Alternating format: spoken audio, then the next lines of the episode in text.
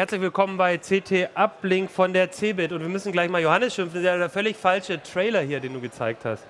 Naja, kein Uplink-Trailer heute, wir sind trotzdem bei Uplink. Wir reden heute über die CT Nummer 7, ganz frisch und neu. Hier auf der CeBIT gibt es sie schon zu kaufen, obwohl es sie eigentlich erst, glaube ich, morgen zu kaufen gibt. Eigentlich gibt es sie erst morgen zu kaufen, aber das macht nichts. Wir können die heute hier trotzdem schon mal zeigen und man kann auch schon mal dran riechen. Und nein, hier auf der CeBIT kann man sie sogar schon kaufen. Ja. So, wir reden heute über die CT und das mache ich, Achim Bartschok, nicht alleine. Heute sind wir wieder dabei. Heute Stefan Portek, Axel Kossel äh, und das ich, äh, Georg Schnurer. Ja, wir reden nicht nur über die äh, CT, haben wir uns überlegt, weil wenn wir jetzt schon auf der CeBIT sind, reden wir vielleicht auch ganz kurz mal über die CeBIT. Dazu äh, haben wir dich, äh, Georg, eingeladen, weil wir festgestellt haben, du bist einer der wenigen Kollegen, die wirklich Fulltime auch auf der CeBIT unterwegs sind, weil für viele von uns ähm, das eher so Einzeltermine sind, die dann äh, auf uns zukommen. Aber du warst die ganze Zeit da. Ähm, ja, wie ist denn so auf der CeBIT? Ja, äh, gut, also wenn man hier so jeden Tag rumtanzt, ist das äh, ganz interessant. Aber ja, das Phänomen, dass ganz viele Leute nur noch Einzeltermine haben, das ist tatsächlich auch ein insgesamtes Cebit-Phänomen, denn die Cebit ist ja längst nicht mehr das, was sie mal war. Ganz früher war das hier die Messe, da hat man so die Neuheiten gesehen, da gab es Hardware ohne Ende, da gab es neue Sensationen und jetzt ist die Cebit eigentlich mehr so, ich sag mal vorsichtig, die Business-Messe. Das heißt also, es geht im Wesentlichen um B2B, es geht darum, interessante Software zu finden und da gibt es auch ganz viele spannende Sachen die haben auch alle ihre Berechtigung. Nicht, dass ich das jetzt wegdiskutieren will, aber so als jemand, der schon seit vielen, vielen Jahren immer auf die CeBIT geht, merkt man schon so einen gewissen Runter- oder Niedergang der Messe aus Sensationssicht, aus Begeisterungssicht. Es gibt aber trotzdem auf der Messe noch eine ganze Reihe Sachen, die wirklich spannend sind. Die muss man aber ein bisschen suchen zwischen all den alltäglichen Standardanwendungen. Hast du die gesucht und gefunden? Äh, ja, ich selber war ja wenig vom Stand runter, aber das Schöne ist ja, die lieben Kollegen, die schwärmen dann ja aus und suchen nach interessanten Themen und erzählen sie mir hinterher. Und ja, es gibt tatsächlich eine ganze Reihe interessanter Themen und einige davon begeistern sogar mich. Ähm, ganz vorneweg ist das das Thema äh, virtuelle Realität. Wir wissen ja alle, die Oculus Rift gibt es jetzt schon seit Ewigkeiten. Wir haben sie auch schon ganz lange da hinten auf dem Stand als Demo mit. Das waren aber bisher immer die Developer-Versionen. Ne? Und jetzt gibt es tatsächlich die finale Version und es gibt eben zusätzlich auch noch weitere von diesen VR-Brillen. Dann eben jetzt auch ganz spannend eine relativ günstige von Sony mit dabei, wobei relativ günstig ist halt auch relativ. Äh, um mal ein paar Zahlen in den Raum zu werfen, 6,99 für die Oculus, 8,99 für die Vive und wenn ich es richtig im Kopf habe, 3,99 für die Sony. Also da ist man schon in so einem Bereich, der ist jetzt nicht so ganz klein. Trotzdem ist das extrem spannend, weil jetzt eben auch tatsächlich diese Technik in die reale Welt kommt.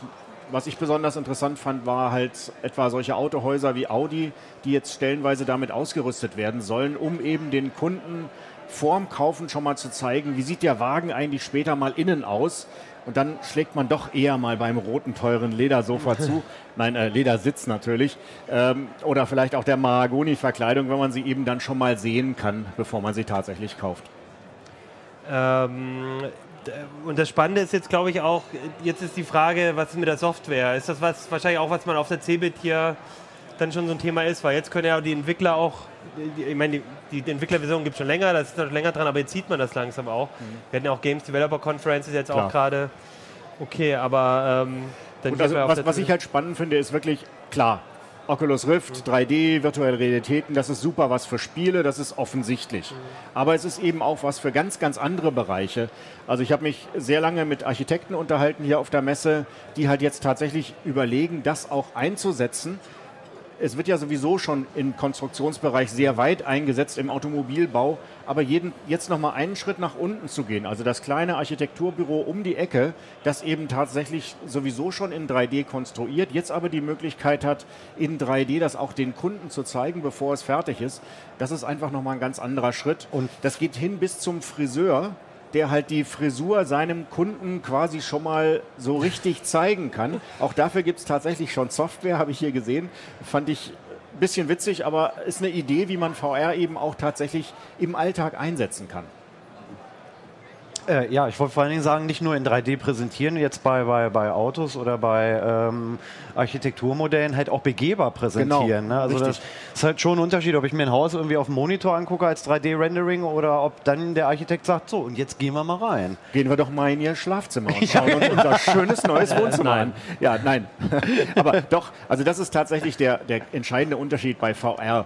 Du, man taucht halt wirklich ein. Und ich kann es nochmal sagen, wer es noch nicht ausprobiert hat, die Chance ergreifen, es ausprobieren, wann immer sich die Gelegenheit bietet. Weil man kann darüber VR reden, so viel man will. Wenn man es nicht ausprobiert hat, weiß man nicht, was einem entgeht. Okay, VR ist auf jeden Fall auch ein Thema auf der CeBIT, obwohl es ja ein bisschen profilastiger wird, ein bisschen businesslastiger wird. Ähm, was gibt es denn sonst noch so?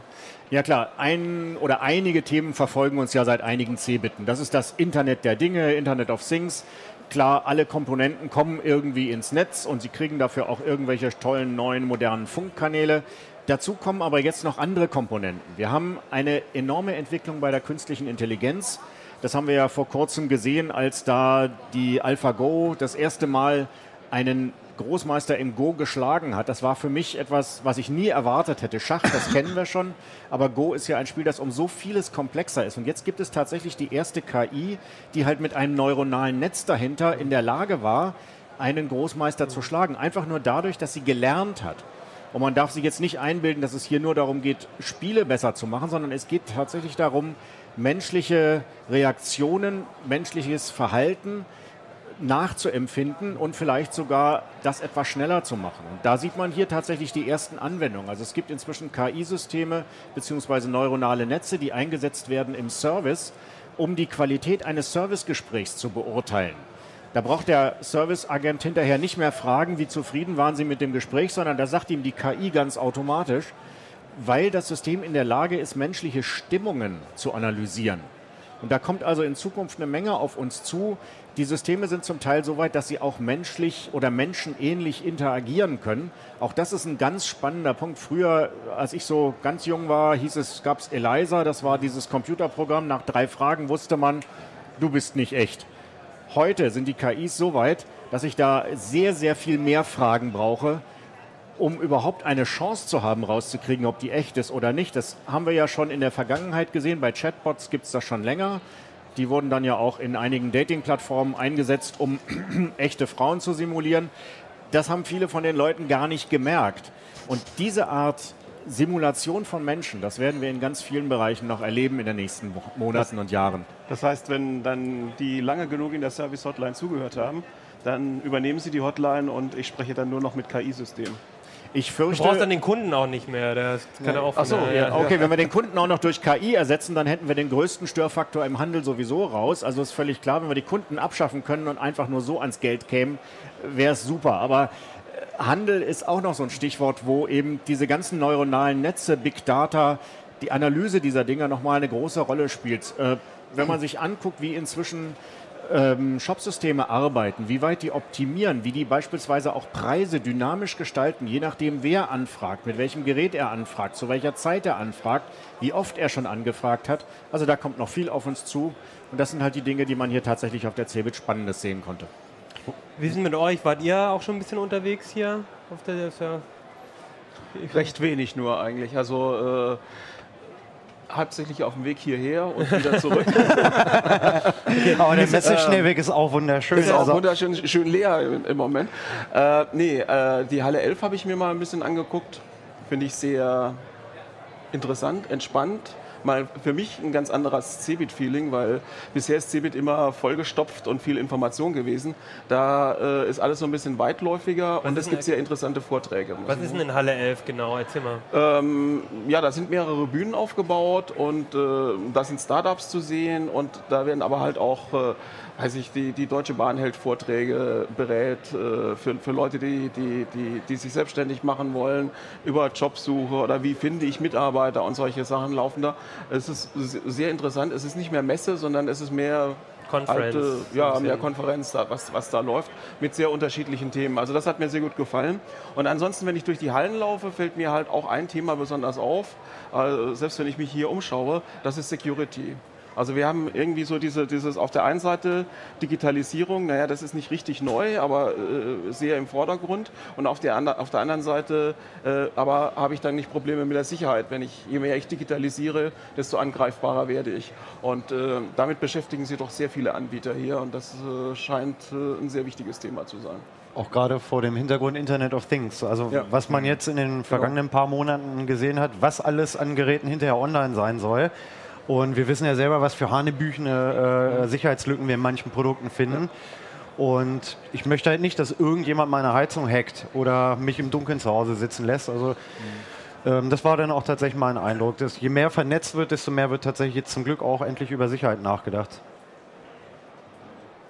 Du, Stefan, warst du auch schon ein bisschen unterwegs? Ich bin ein bisschen unterwegs gewesen, ähm, aber das hat sich bei mir, also in, in Halle 11 war ich tatsächlich auch aus privatem Interesse, weil ich mal ein bisschen schauen wollte. Das mit den Startups war sehr spannend.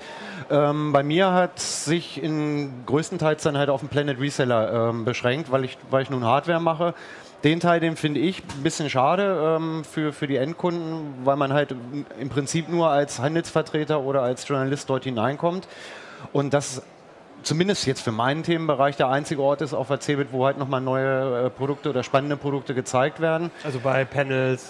G bei Monitoren Imaging, jetzt, Monitoren. Ähm, was, was da dieses Jahr zu erwarten ist. Da Gibt, stehen. Gibt es da dann überhaupt auf der CeBIT wirklich Neuigkeiten? Also mein Gefühl ist, also ich, ich meine, ich als Smartphone-Tester, bei mir ist eh alles nur noch auf Mobile World Kongress im Frühjahr, vielleicht auf der CES, ja. vielleicht auf der IFA, ja. da kommt auch noch einiges, aber auf der CeBIT gar nicht mehr. Aber bei den Panels ist das so, dass du hier, oder kriegst du eigentlich nur die Sachen zu sehen, die die du eigentlich schon auf der CES auch gesehen hast. Ja, ähm, also ich, die meisten Sachen, die hier jetzt zu sehen waren, kannte ich jetzt tatsächlich schon. Für das äh, Messepublikum wären es wohl Neuheiten gewesen. Das hängt so ein bisschen damit zusammen, wie die CeBIT sich halt jetzt ausgerichtet hat und wie sie sich präsentiert. Die Hersteller ähm, laden lieber Anfang des Jahres weil sie auch wissen, es fliegt nicht jeder nach Las Vegas zur CES, laden die dann Anfang des Jahres zu mobilen Roadshows ein und stellen dort dann halt mhm. ihr, ihre neuen Produkte fürs kommende Jahr vor.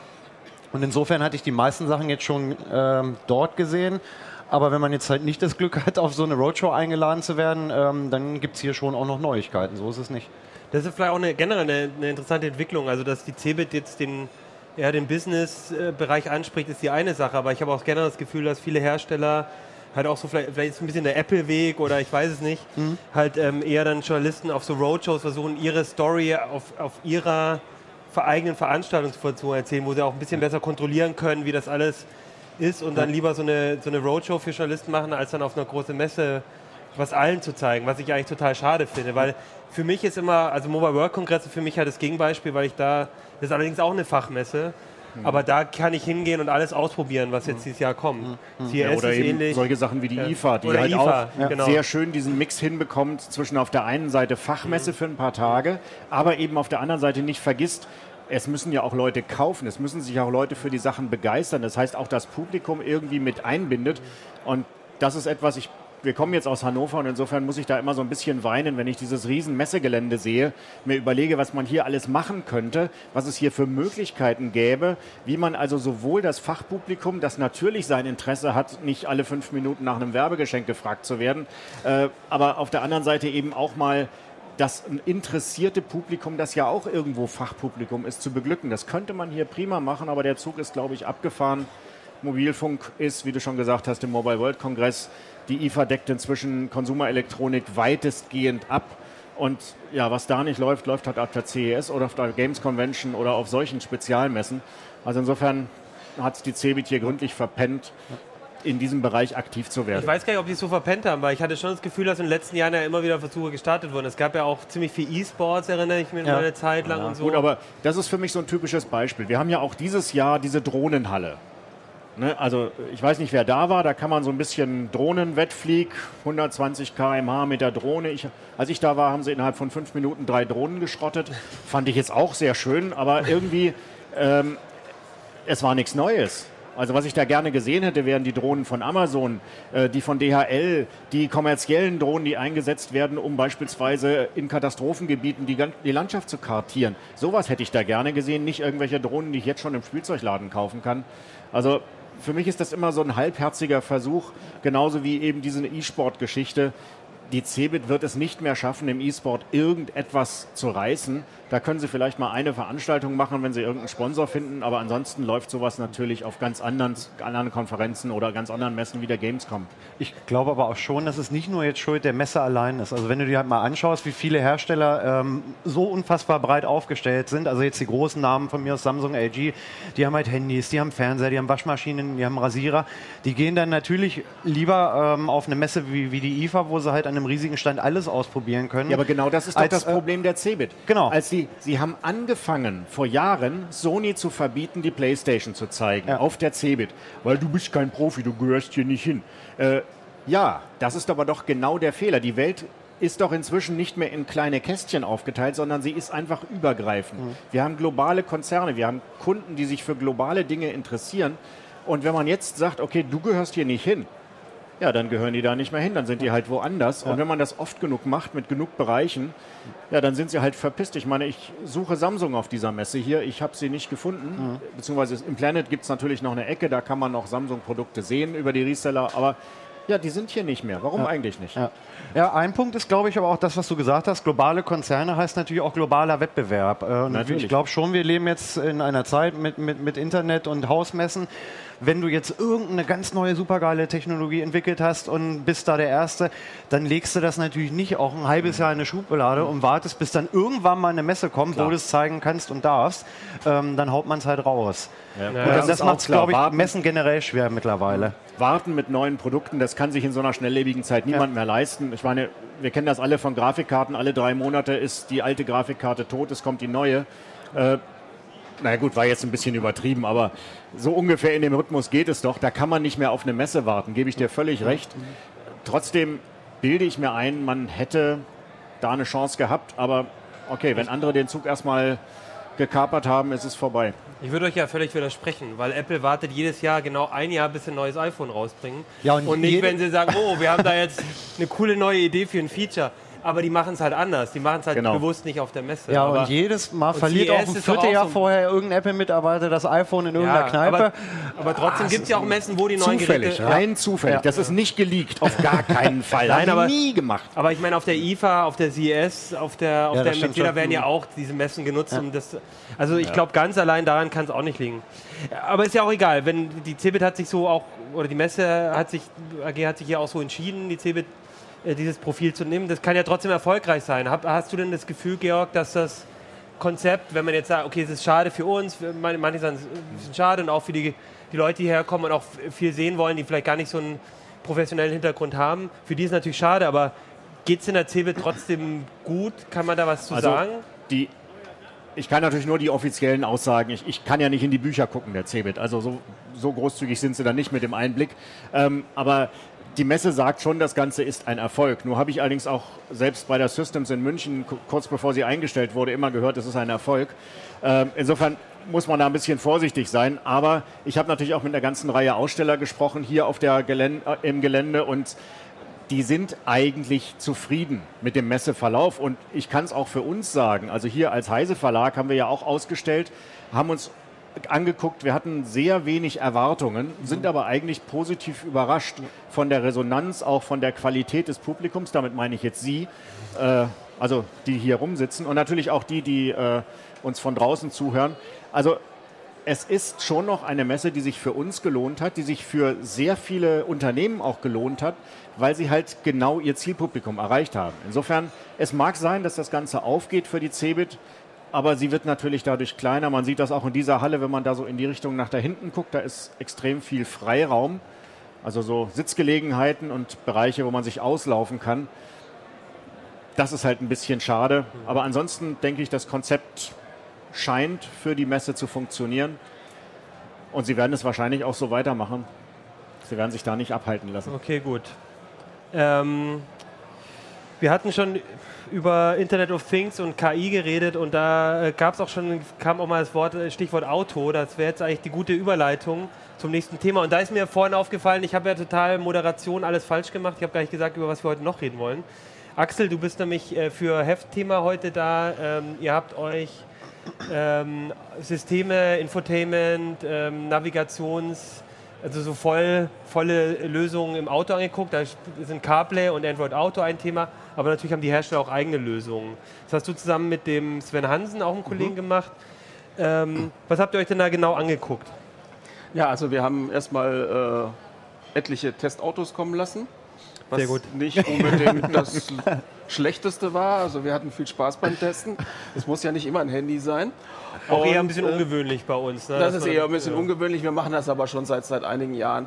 Anfangs haben wir wirklich ganz hart äh, gesagt, jetzt testen wir Infotainment-Systeme. Also das, was man so dazu bestellen kann, äh, so für manchmal 3.000, 4.000 Euro mit Internetzugang spielt alle möglichen Medien ab, äh, ist natürlich ein Navi drin und, und, und und haben die miteinander verglichen. Aber das ist natürlich ein bisschen schwierig, weil also das natürlich ein 4000 Euro System in einem 80.000 Euro Auto vielleicht doch äh, zwangsläufig ein bisschen besser ist als äh, ein 800-Euro-System in einem kleinen Wagen, äh, leuchtet natürlich ein. Also es, es, war soweit interessant, mal Konzepte zu vergleichen, wirklich jetzt die Geräte miteinander zu vergleichen, über verschiedene Autoklassen hinweg, äh, erschien uns jetzt als nicht so sinnvoll. Aber jetzt ist eben im Herbst was passiert, nämlich diese angekündigten Geschichten von äh, Google und Apple mit äh, Android Auto und Apple CarPlay sind jetzt äh, von den Autoherstellern eingebaut worden. Also das, die, die neueren Modelle haben das jetzt, äh,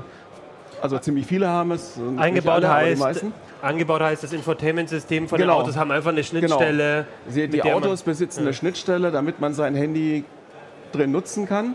Man hat immer noch ein Infotainment im Prinzip, also man hat äh, ein Display im Armaturenbrett, man hat irgendwie eine Bedienmöglichkeit. Ganz wichtig bei den Systemen ist die Sprachtaste am Lenkrad. Das heißt, wenn ich ein Navi-Ziel eingeben will, äh, sagen sowohl, äh, sagt sowohl Apple als auch äh, Google, das muss mit Sprache funktionieren, weil äh, im Auto soll niemand irgendwie anfangen rumzutippen, ist ja auch vernünftig. Und ähm, diese Systeme kommen jetzt und da stellt sich natürlich die Frage, kann ich womöglich 4000 Euro einsparen und einfach mein iPhone oder mein, mein, mein Android-Handy benutzen, um zu navigieren, um Musik zu hören und, und, und. Und das war eigentlich das Ziel, das, das, wollten wir herausfinden. Und da sind wir relativ schnell drauf gekommen, dass es zwei verschiedene Konzepte gibt. Es gibt nämlich Hersteller, die sagen, wenn du CarPlay nutzen willst, dann musst du aber auch für 4.000 oder 3.500 Euro unser Infotainment-System kaufen. Da ist das sozusagen enthalten im größten System, weil es ist ja auch was Tolles.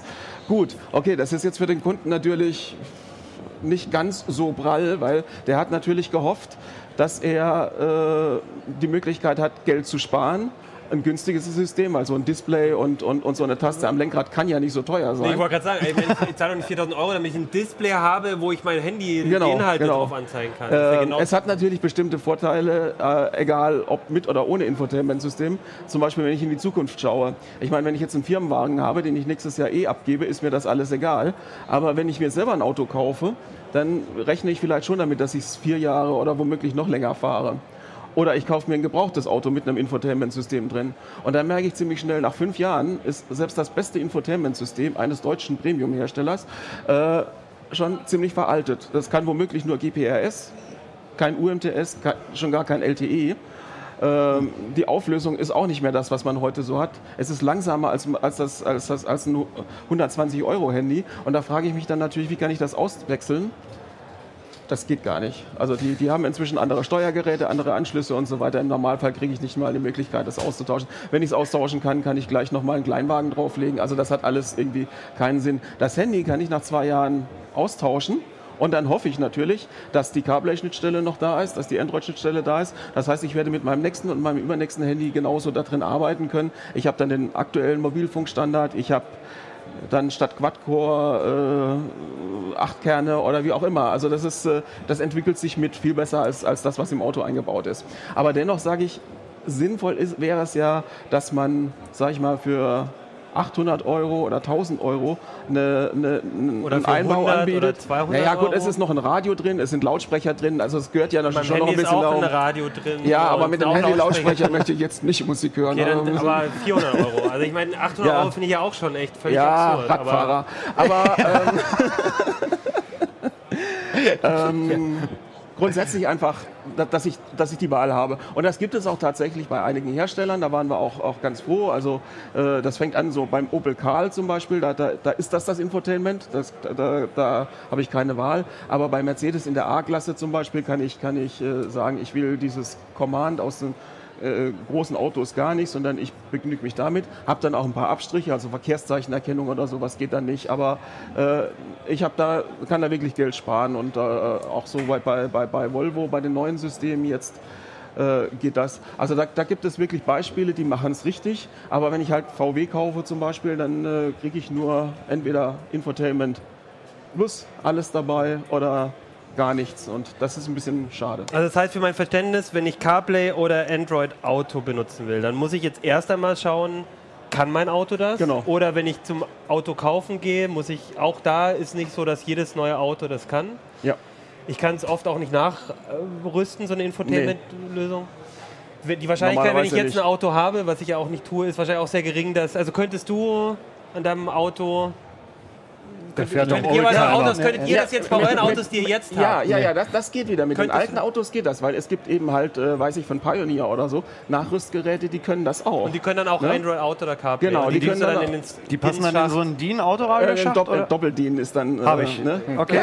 Ja, okay, wir reden nochmal. Die kosten aber auch 800 Euro, ne? Äh, ja, Nachrüstung. die sind auch nicht ganz billig. Also da musst du, musst du, musst du Okay. auch so äh, ja, 800 Euro, denke ich, rechnen.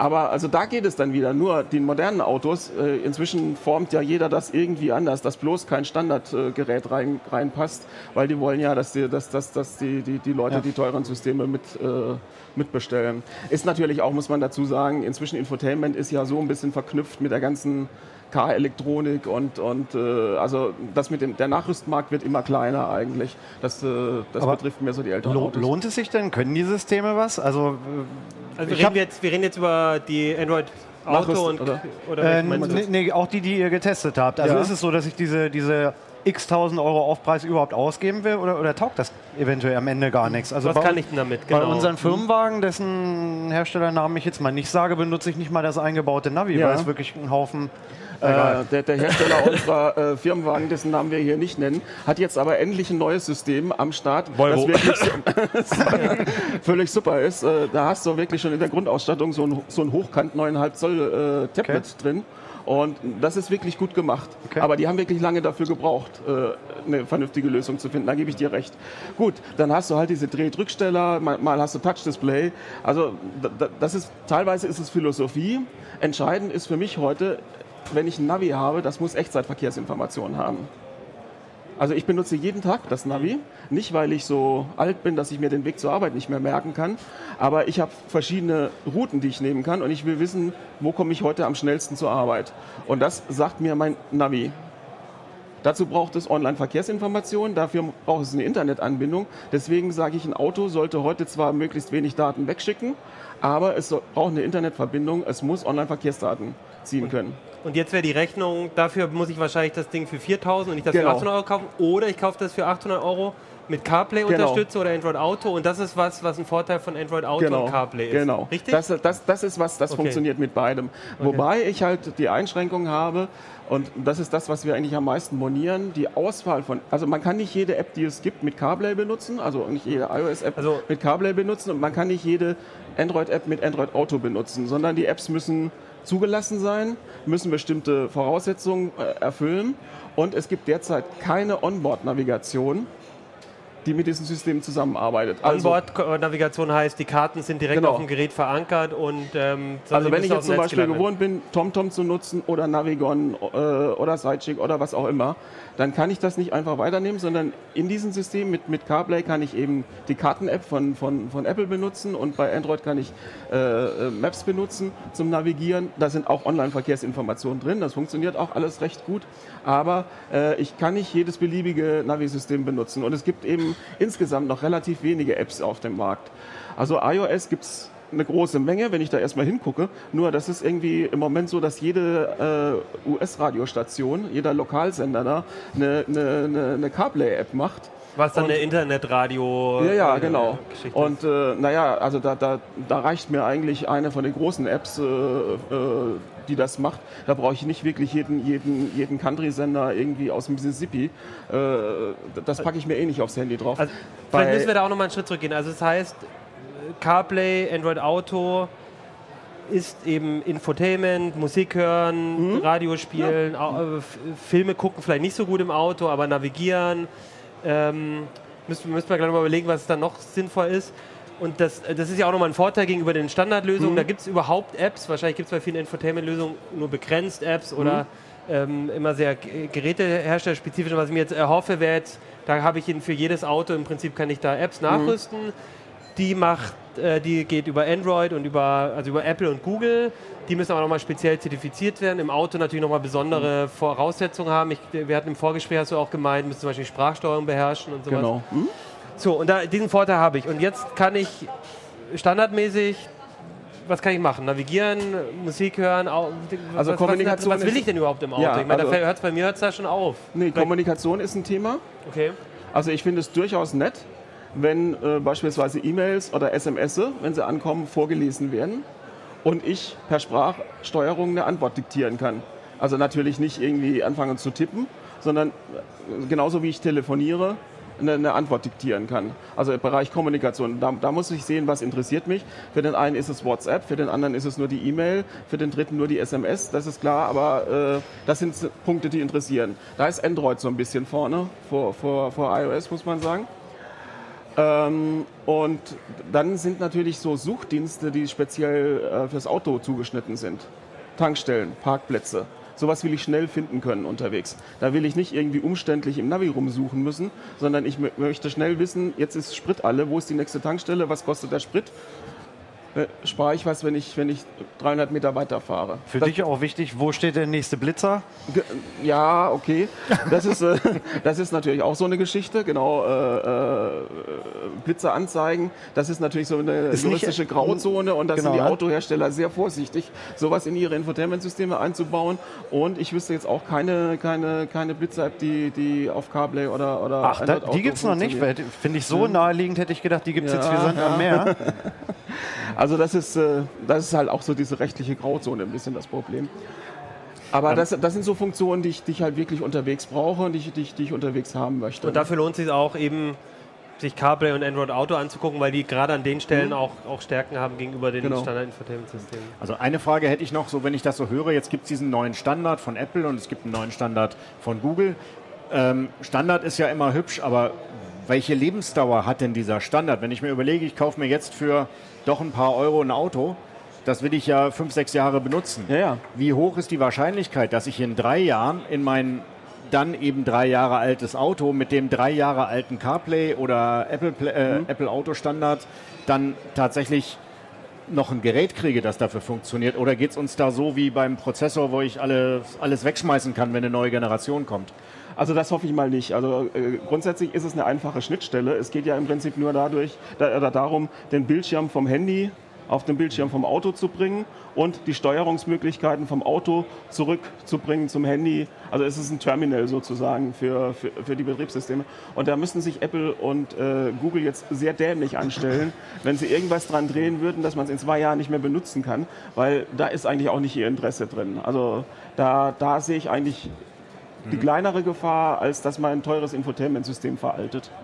Na gut, das kennen wir ja auch. Also wenn ich ein drei Jahre altes Auto mit fest eingebauter Navi habe, dann kriege ich dafür keine Navigationssoftware mit, mit aktuellen Karteninformationen, außer ich zahle nochmal 1000 x Euro. Also, äh, Also im das Prinzip ja. kenn Also ich für, schon, für, ja. für, für das Geld, wo, was, was man äh, mitunter für ein Navikarten-Update bezahlt beim Autohersteller, kann ich mir dann in zwei Jahren ein neues Handy kaufen und äh, gebe gar nicht mehr Geld aus dafür, das stimmt.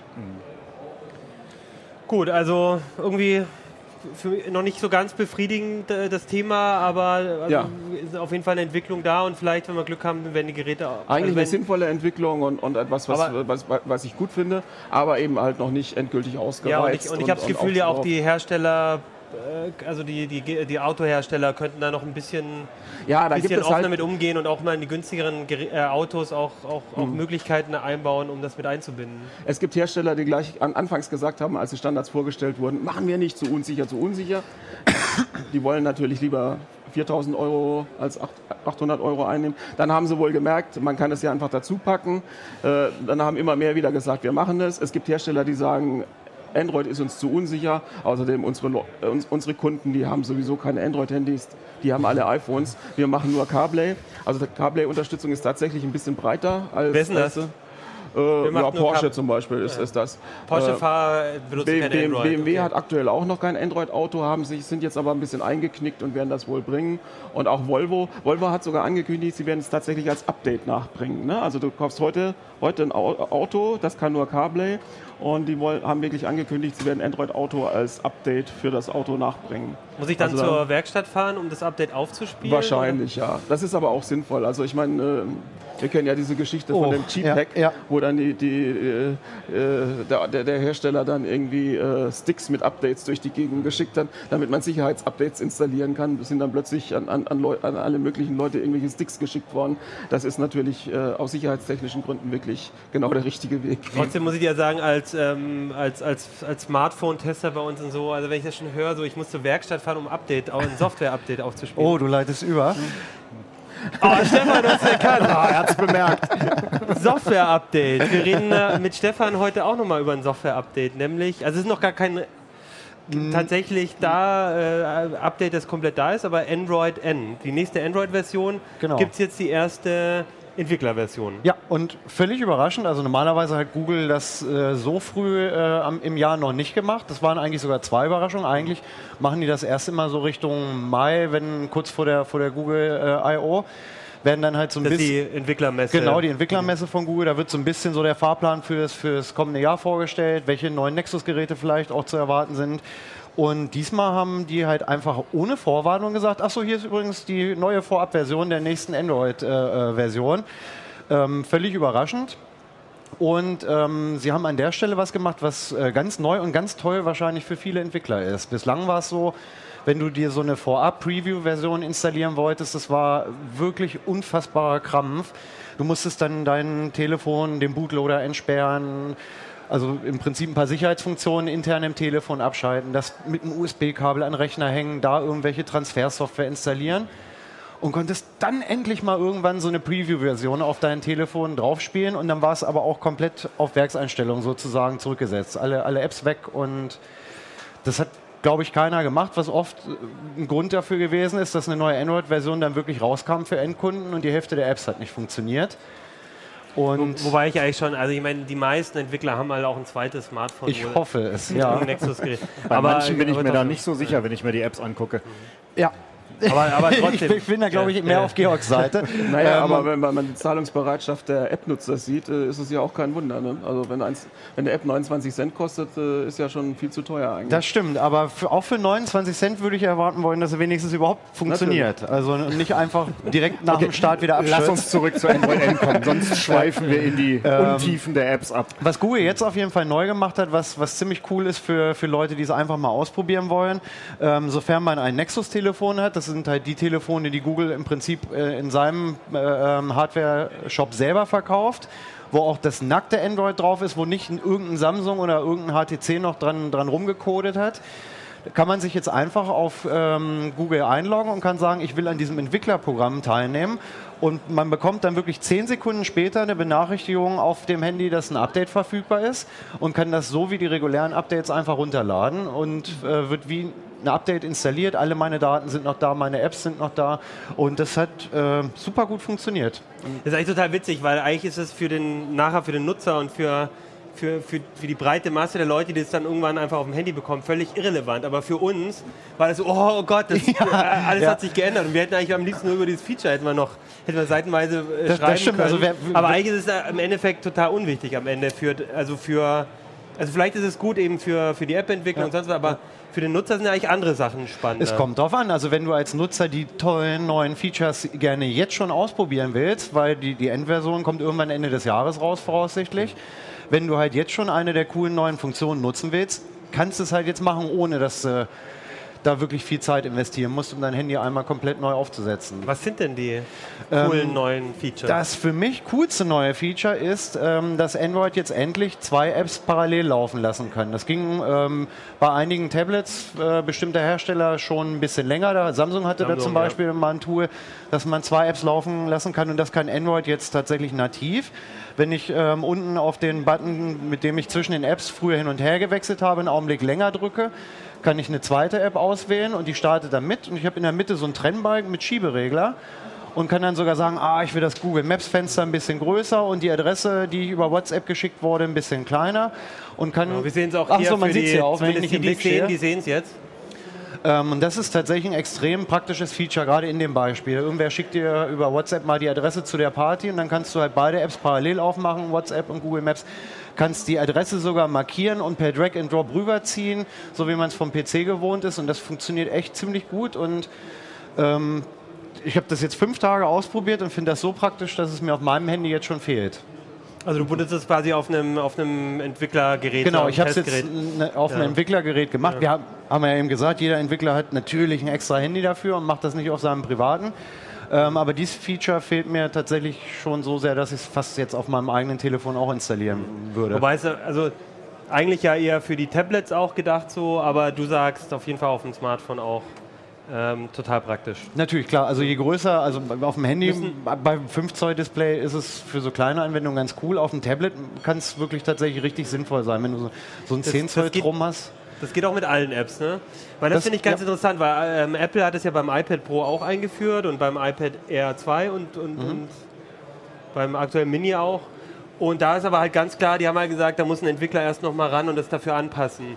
Bei Android sagt einfach, bei uns müssen eh alle Hersteller 10.000 Millionen verschiedene Geräte Genau. irgendwie sich darauf vorbereiten, dann wird das auch schon klappen.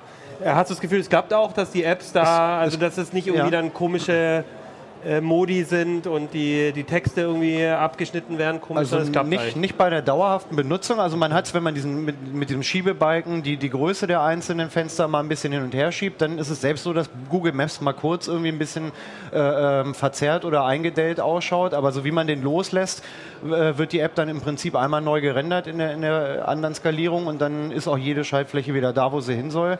Ähm, also ich habe da jetzt kein, keine App gehabt, bei der es wirklich überhaupt nicht funktioniert hätte. Okay, sonst noch? Benachrichtigungen hat sich was? Benachrichtigungen, ähm, da hat sich ja jetzt mit, mit äh, dem Android Marshmallow, also dem, was leider immer noch niemand so richtig als Update bekommen Was hat. eigentlich schon auch ein halbes Jahr dann demnächst Android wird, 6 ist im Oktober, glaube ich, Ja. auch rausgekommen vergangenen Jahres. Es hat es jetzt noch nicht auf so viele Endkunden-Handys geschafft. Ähm, da wurde oben an der Benachrichtigungsleiste relativ viel geändert. Die hat aber sehr viel Platz eingenommen. Also es war alles sehr groß, äh, sehr breit und meistens musste man dann einmal runterziehen, hat so ein bisschen die Benachrichtigungen gesehen und wenn man an diese Schnelleinstellungen kommen wollte, um mal eine Taschenlampen-App anzumachen oder das WLAN umzuschalten, dann musste man ein zweites Mal ziehen, bis man dann im Prinzip, auch jetzt kann man es hier nicht sehen, bis man ähm, im Prinzip dieses Rollo einmal ganz runtergewischt hätte. Da ist Google nochmal beigegangen, also man hat jetzt mit einem Wisch die wichtigsten Schaltflächen gleich da und die eigentlichen Benachrichtigungen sind ein bisschen kleiner. Das heißt, es passt halt auch mehr drauf auf den Schirm.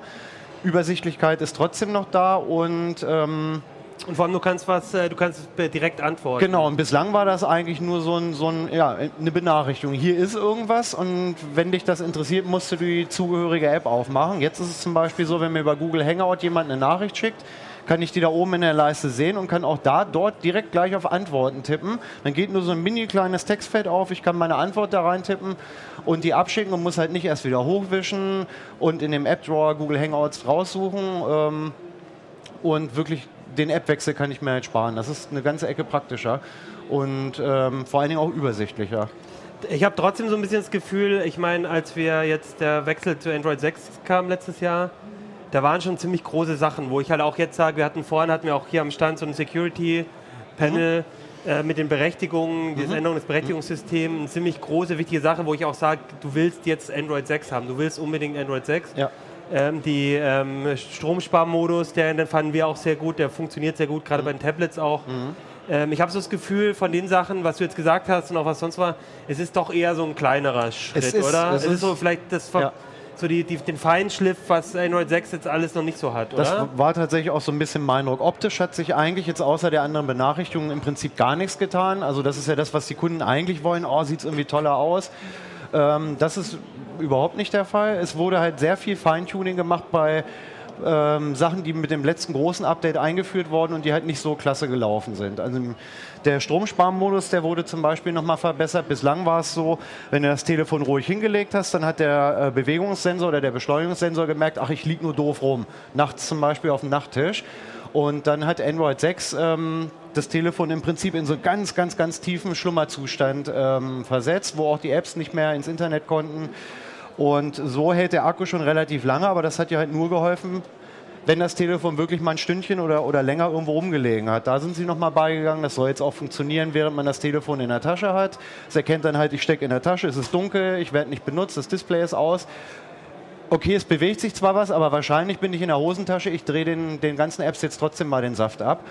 Das soll recht gut funktionieren. Und du hattest eben auch gesagt, rechte Stichwort.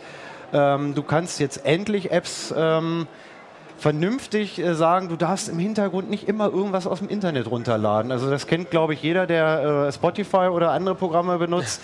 Ähm, man hat das Handy in der Tasche und äh, benutzt es eigentlich im Prinzip unterwegs fast gar nicht, weil man zu Hause WLAN hat und äh, kriegt dann pl plötzlich trotzdem Mitte des Monats die, die, SMS, dass man jetzt gedrosselt wurde, weil das ja. Datenvolumen aufgebraucht wurde. Und dann guckt man da rein und dann sieht man dann halt, der Kalender hat irgendwie Daten gezogen, wie nichts Gutes. Spotify hat Cover runtergeladen, die man überhaupt nicht braucht, weil man gerade in der U-Bahn gesessen hat. Und da gibt es jetzt tatsächlich eine Funktion, dass man sagt, nee, hier mobilen Datenverbrauch jetzt wirklich rigoros einschränken nur noch Apps, die ich gerade in dem Augenblick auf dem Schirm habe und aktiv benutzen, die dürfen auch ins Internet und alle anderen haben halt einfach zu warten, bis sie dran sind. Und das funktioniert, so gut ich das jetzt testen konnte, in den letzten drei Tagen auch ziemlich gut. Wann bekomme ich denn jetzt Android N? Also äh, ich, wenn ich jetzt mein Live, wenn ich mein normales Gerät ähm, nicht benutzen möchte, dafür auch nicht fürs Beta-Programm freischalten möchte, dann muss ich ja schon noch ein bisschen warten. Also nehmen wir an, ich bin Nexus-Benutzer, dann kriege ich es wahrscheinlich Richtung Google I.O. Ja, kommt, kommt ein bisschen drauf an. Also ich glaube, in der Google I.O. werden sie eventuell erstmal nur den, den, den, den Fahrplan äh, weiter, so, weiter ja, verkünden. Stimmt. Mhm. Meistens ist es so, dass sie sagen, ach so, und eins haben wir noch, Ende des Jahres kommen natürlich äh, äh neue Nexus-Telefone und Tablets raus. Meistens ist es so, dass die, die dann auch die ersten Geräte sind mit der neuen Android-Version und so ein, zwei Wochen später kriegen dann die halbwegs aktuellen Modelle, die schon im Markt sind, äh, zeitnah ein Update von Google. Aber meinst du nicht, wenn die jetzt schon anfangen, dass das vielleicht doch schon. Also, ich will, also mein Tipp wäre, dass sie dieses Jahr so, ich, ich, ich, kann nur sagen, wie sie es halt bislang gemacht haben, ähm, aber sie haben uns ja dieses Jahr schon einmal überrascht. Es kann sein, dass es vielleicht auch Mitte des Jahres mhm. schon losgeht. Schön wär's.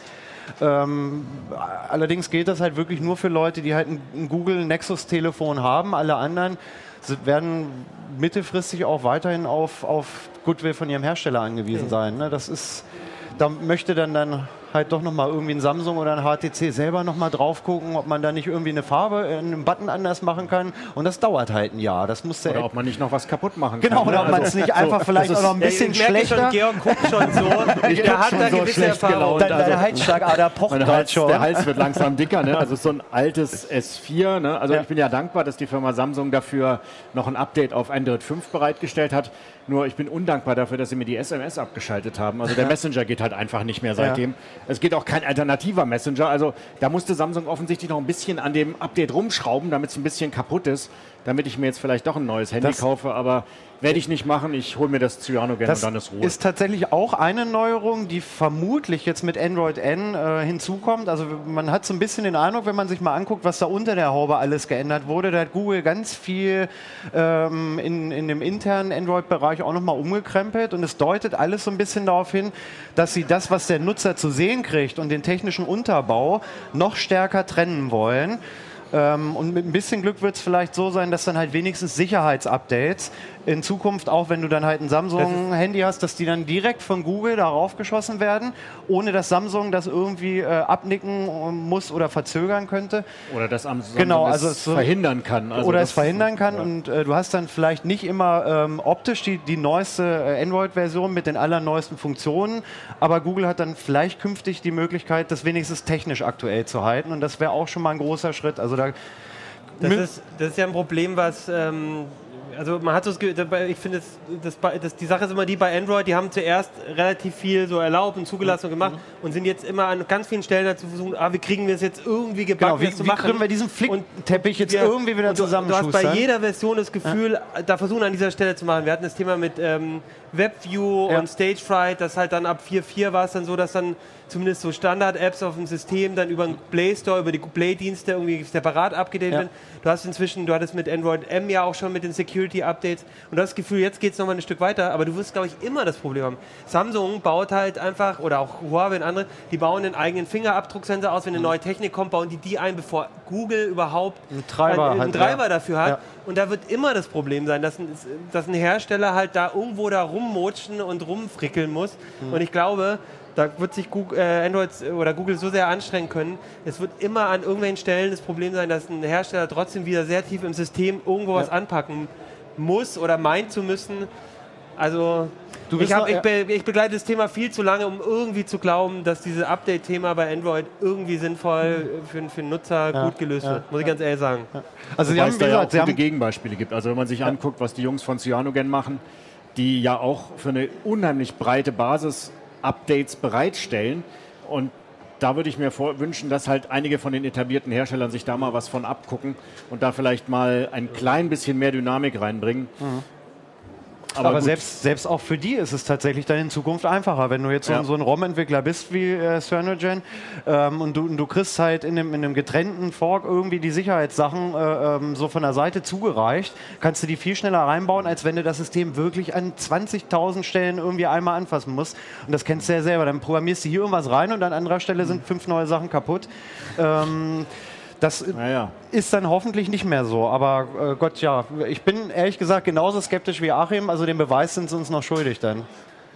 Ja, also zumindest scheinen sie es zu probieren. Mal gucken, was draus wird. Aber ich bin. Ich, ich, ich muss mir dann auch das jedes Mal anhören von, von unseren Lesern mit der Hotline und so, dass äh, wenn ich irgendwas in die CT schreibe, oh, es könnte besser werden, äh, wäre ich eh jedes Mal enttäuscht. Deswegen nicht zu viel. Gut. Wir kriegen schon das Cut-Zeichen. Wir haben schon wieder die, das Tape voll gemacht, glaube Ja, ich. wenigstens macht Volker so, nicht gleich so. Das ist ja schon mal ein gutes Zeichen. Ja. Gut, wir haben ja auch alles, wir haben ja über alles geredet im Prinzip ähm, und die Kollegen wollen ja vielleicht auch noch was nachher erzählen oder so. Dann würde ich sagen, machen wir den Rest nächste Woche. Da gibt es auch wieder einen CT-Uplink, diesmal wieder aus dem CT-Keller. Bis dahin könnt ihr schon mal die Artikel lesen. Wir sprechen bestimmt noch über ein paar andere nächste Woche. Als letztes, falls ihr das jetzt live geguckt habt oder hier noch im Publikum seid, wollte Stefan noch was erzählen. Ach so, ja, wer jetzt noch auf einer Messe ist, ähm, diese unfassbar tollen Beutel, die wir hier hängen haben, ähm, kann man hier am Stand kaufen. Für einen kleinen Obolus von 4 Euro oder im Heise-Shop.